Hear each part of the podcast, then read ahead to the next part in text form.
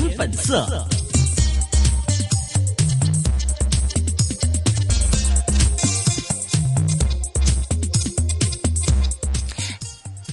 电话线继续是接通了丰盛金融资产管理组合交易经理是卢志威威廉，你好。 Hello，大家好。诶、嗯我解釋多一個概念先啦，喺開始節之前。嗯，啊，威威若林，你知唔知點解人民幣成日對內貶值、對外升值啊？可以發生呢樣嘢？出边啲人睇好人民幣啊嘛，係嘛？诶、唔係嘅，其實而家人民幣喺國內嘅量呢，成個 M two 加埋呢，差唔多係等於美國嘅 M two 加日本嘅 M two 咯。嗯嗯，咁然之後仲要每年以十三個 percent 嘅速度增長啦，嗯哼最近都係。嗯咁係係好少發生嘅，因為大部分國家其實個 GDP 同 M two 都係一齊行嘅啫，就唔會個 GDP 係七呢，跟住嗰個 M two 係十幾嘅，嗯就好少發生嘅。嗯咁而發生呢個情況就係其實國內即係印錢嘅速度係好驚人咯，係用呢個角度去睇。啱嗯，啱，係啦，咁點解外邊可以升值？因為外邊呢，其實個外匯係受到管制嘅，嗯，正如頭先所講。嗯，咁只要係央行不斷咁 mark 高個價呢，然之後你又唔俾啲人唱翻走啲錢呢，嗯，或者唱好少呢，其實係可以做到對啊哈內貶值、對外升值嘅。哦，但係人民幣國際化其實係會令到佢貶值嘅，如果你諗真啲。係啊嗯因為用 M two 對 GDP 呢個比率，呢、個係係我啊自創嘅。係啊，嗯咁嚟講呢 m 而家嘅 M two 大概係 GDP 嘅兩倍咯，嗯而美國就係零點六咯，嗯印得最勁嗰個日本係一點四咯，嗯即係仲勁過日本嘅入邊已經，所以其實佢國際化係會令到佢貶值嘅。嗯嗯嗯，係啊，呢、個係從邏因因為從邏輯上去推敲，同埋亦都越越國際化嘅程度越高嘅話，央行對於佢嘅控制力會反過來減弱咯。嗯嗯，嗯所以其實佢如果搞國際化嘅話呢，理論上係應該要貶值嘅。誒，其實就係咁樣講咯，即係誒另外一種解釋喎，就係話其實誒就係因為就嚟要國際化，反而央行想佢貶多啲。如果唔係好似歐羅咁咧，一上嚟咧，本來一變咗零點八嘅，記唔記得？上完之後咧，貶咗兩成啊！即係大家都係對人民幣，你梗係要撳低佢之後，俾人一個希望。如果唔係，你出面世面世嗰陣時已經係最高位嘅話，反而又 反而仲有好多啲完全冇想象空間或者啲人沽你噶啦嘛。所以等你未人民幣國際化之前，你自己貶定先。咁貶咗一成之後咧，當你就嚟國際化，呢一下子發現啲啲人睇好你。可可以咁調講返嘅，轉但玩係如果係用呢個比率嚟講嘅話呢，人民幣要跌三成先係等於個 yen 咯。嗯，要咁跌三成啊？係啊，比二零一三年嘅平均價跌三成先至等於個為什麼 yen。是咩點解真嘅 yen 嘅？咩咩意思？點解用因 yen？為嚟用個 M two 對 GDP 啦，呢個 benchmark 嚟嘅啫。其實我哦，因為為日本又係咁樣，M two 同 GDP 嘅比例。係一點四咯，即係 M two 係 GDP 係一點四咯。哦，I see，咁印狂印銀紙係美國都係零點六七嘅咋。嗯嗯咁因為佢印得仲勁，其實佢係應該要貶值嘅。嗯嗯係啦，咁但係外匯睇呢啲咁嘅 fundamental 就係當係一個 guidance 啫。咁但係其實有機會人民幣係 overvalue 得好緊要，有冇人諗過呢個問題先？嗯，冇。係 啊，佢係狂 overvalue 咯。如果用呢個角度嚟講，嗯咁咁咪變咗其實係好危險喎。如果你揸好多人民幣相關嘅資產，嗯，嗱、我哋嗱，如果我咁講，你直接講，車咁我只係唱走啲人民幣，咁咪冇事咯。嗯但係其實香港啲銀行呢，好多呢都係同國內嘅企業係做咗嗰啲類似點心債咁嘅物體嘅。嗯哼嗯哼譬如喺香港借美元俾佢，跟住佢哋就自己搞掂匯翻去內地嘅。嗯哼嗯哼咁、其實香港銀行股呢，有幾多揸咗幾多呢啲咁嘅咁嘅資產啊，或者喺個窿 book 入邊係點呢？就冇一個好好明確嘅劃分類出嚟嘅。嗯咁其實有嗰個情況就有機會連啲香，如果大如果人民幣跌，連香港啲銀行都影響埋嘅，嗯影響佢窿 book 嘅質素咯。嗯嗯咁、所以其實係關香港事㗎。你好多嘢，如果因為而家香港同大陸嘅關係太密切呢，佢如果人民幣一邊呢，你好多嘢都會即係跟住一齊死㗎。嗯嗯係啊，所以所以其實唔係咁等閒視之咯。我自己對於人民幣，即係佢唔會話佢變咗，跟住唔影響我啲港紙啊得咯。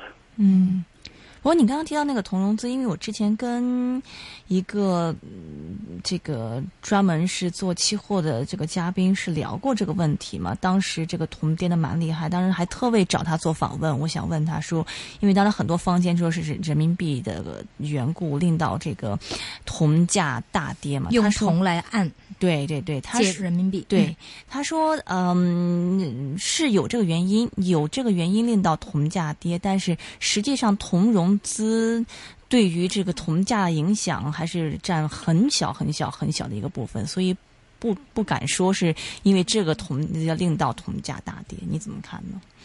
诶、你永遠唔知嘅，因為冇人會同人周圍同人講我俾人 call 緊孖展噶嘛，係咪先？ 嗯，嗯係啊，咁你永遠唔知佢係咪俾人 call 孖展嘅。咁嗯但係诶、誒我內地嚟講用鋼啦、用銅啦、用鐵礦石去融資係有呢件事噶嘛。嗯我都做過呢個 case 啊，我讀書嘅時候，我讀書嘅時候喺大陸某一間國有銀行嗰度做實習噶嘛。嗯嗯嗯，我都去過啲鋼廠嗰度去融資俾佢嘅，咁佢數完啲鋼，跟住就融俾佢噶啦。嗯嗯嗯嗯咁係實有嘅，我自己都放過呢咁嘅貸款啦， 嗯係咯。咁咁你但係佢哋個規模一手貨按咗幾多次，咁你唔知噶嘛？嗯嗯嗯嗯，所以你咁覺得呢呢個個係嗰個 major 嘅原因？你覺得？誒係、啊，咁如果人人都覺得你會就嚟俾人 call 孖展嘅話，人哋都會做瓜你噶嘛？嗯係啊，即係譬如話你誒、呃等於你坐咗艇咗個誒、嗯艇咗層樓變咗負資產啊，嗯咁你冇得剪噶嘛？係咪先？嗯因為你一剪呢，诶、就要即刻補個差價噶啦嘛。嗯即係譬如你一百萬嘅樓跌到八十萬，跟住你一剪，跟住唔知你嗰二十萬嘅七成你要補差價噶嘛？你當你按七成噶啦，嗯係咪先？嗯咁但咁你咪唯有艇咗喺度搏佢浮翻上去咯。但係其實如果佢艇咗之後係咁狂懟落去嘅話，跟住你啲首期又冇晒噶啦，咁有機會有銀行會強行補你差價噶嘛？嗯咁呢個咪有機會喺啲銅啊或者人民幣嗰度發生啦，發生啦，咪就係追孖展咯。嗯嗯嗯，咁誒跟住落嚟，你基本上第一就係講人民幣撇咗啦，即係之前個高位見咗啦。第二，你講緊人民幣會貶值三成，抑或係咩意思啊？唔係唔係，學誒、人民幣會貶，但係唔知會貶到邊，睇個 flow 嘅。嗯但係你就唔好亂鬧住咯，我覺得嗯係啦，呢、個睇個 flow 啦。咁銅呢樣嘢呢，我就睇淡嘅。嗯咁另外個市嗰方面可能就會慢隊 咯，因為其實佢市就唔同銅嘅，銅就冇估值嘅，你總之有人估就得啦。咁但係個市係有估值嘅，咁而家估值都叫平，就未必對得好多。嗯係啦，但係就有啲危險嘅，所以就做翻好啲風險管理咯。嗯嗯嗯，咁點管理咧？譬如你入我哋喺人大陸有樓嘅，或者人民幣我哋唱翻出嚟變咗港紙啊，跟住唔知做乜，嗯咁你買樓鬧又得唔幾係多？買股又唔係， 買債又唔係，買金又唔係。咁你救得幾多啊？救幾多啦、總之，即係你覺得係如果有人民幣資產嘅，應該係活咗少少，抑或活咗全部？ withdraw 少少啦，起碼都嗯，係哦。咁佢其實唔使驚喎，你要 draw 咗翻嚟先算啦。但係其實其實講同埋你都好慢嘅，你每次得嗰兩萬蚊，嗯係咯，draw 嗯到天荒地老啦。 嗯，但係呢個係咪即係一個短期？我講緊短期即係好 long term 嘅一個短期咧，即係可能一兩年係咁樣啫。即係遲早你都係你講緊 GDP 嘅百分之七或以上嘅增長嘅話，你始終你嘅貨幣都會升㗎，有咁咁嘅壓力㗎。嗯，係會嘅，但係而家問題，大陸嘅問題就好多人講就係你一個蓋就冚唔到幾多個煲嘅。譬如話，嗯，所謂嘅地方債問題其實唔係冇得拆嘅。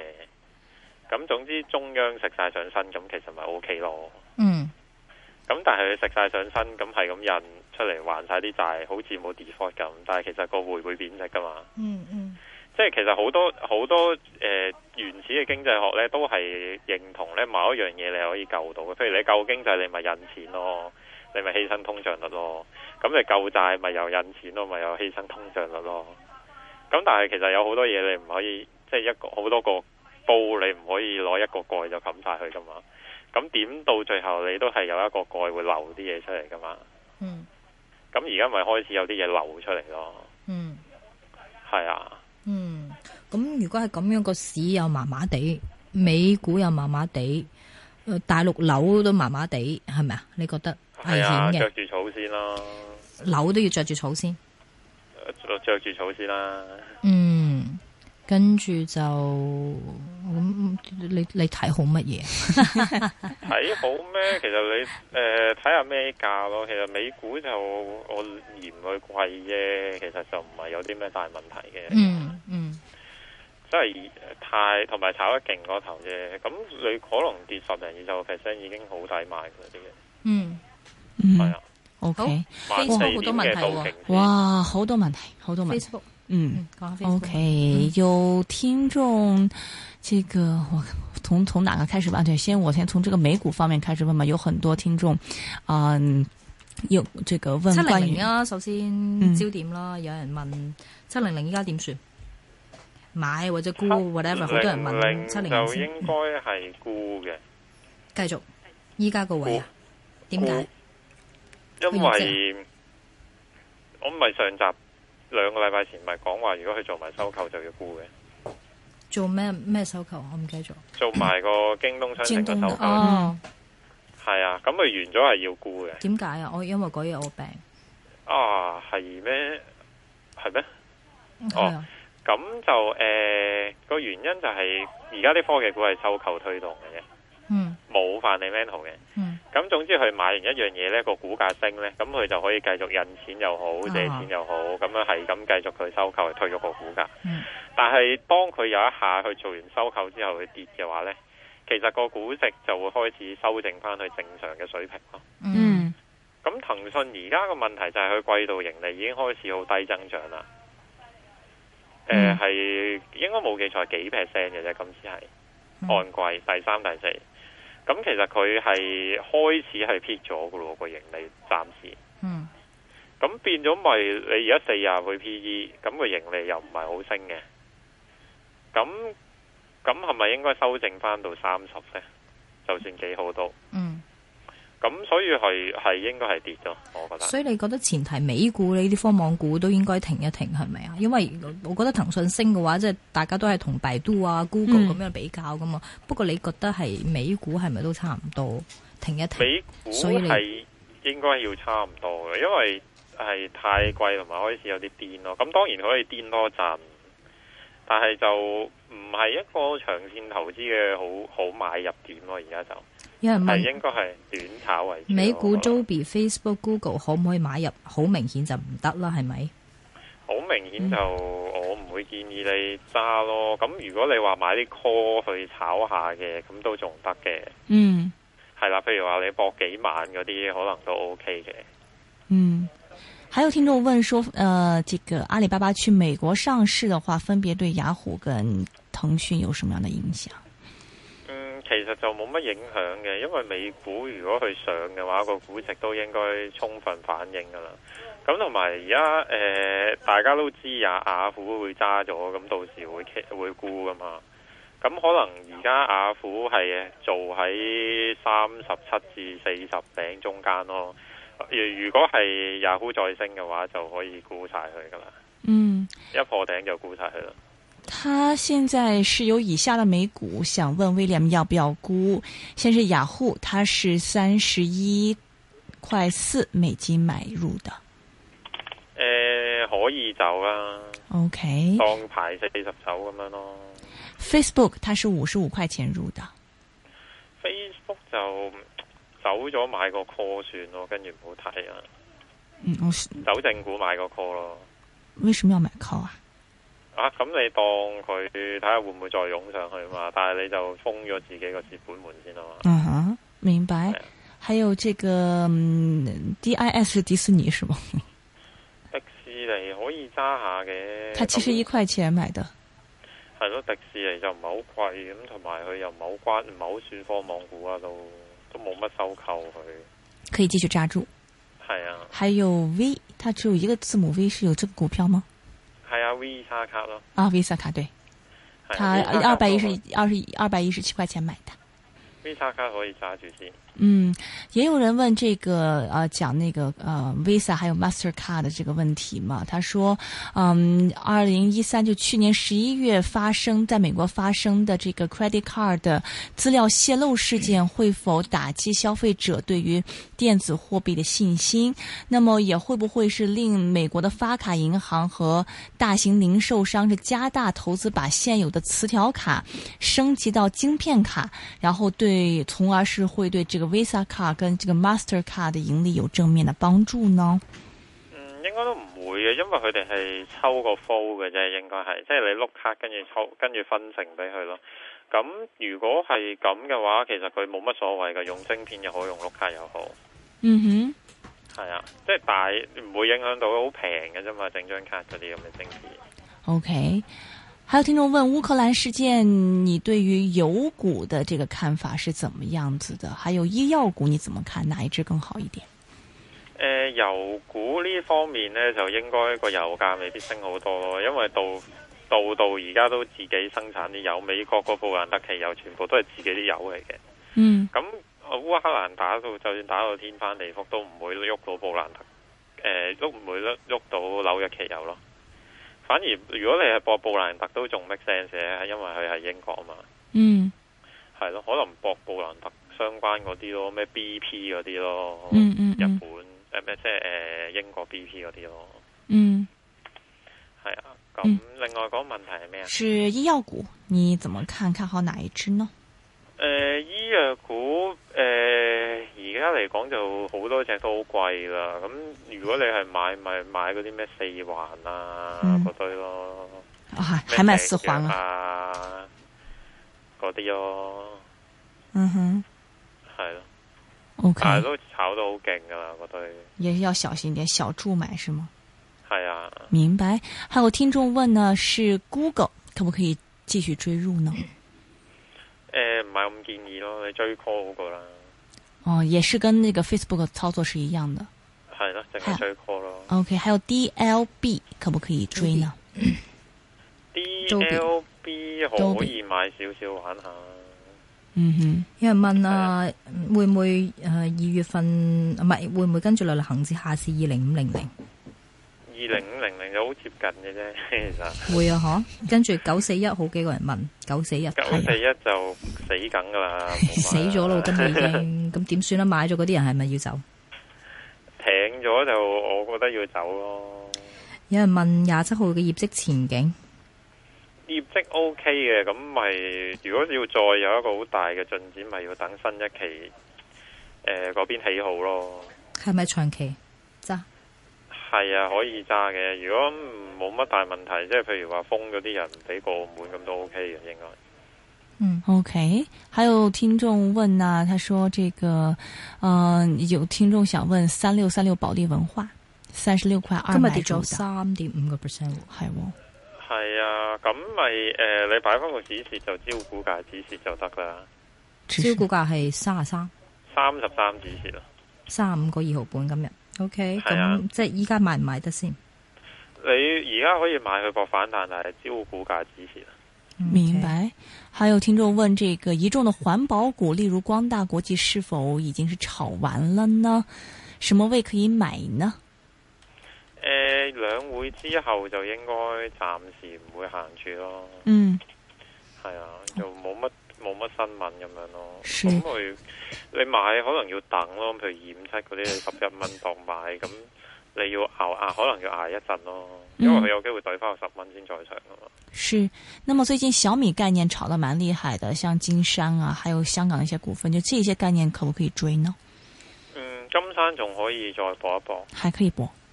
係啊，咁但係嗯用業績前價嗰個咪指示咪啱咯，咪廿八蚊斬，二十八块钱是指示位。係啊。 OK，那么还有听众问呢，他说现在持有美股标普五百的指数，有日本股市，呃，日本股市，呃，日本股，还有这个，啊、欧洲的 ETF，请教策略。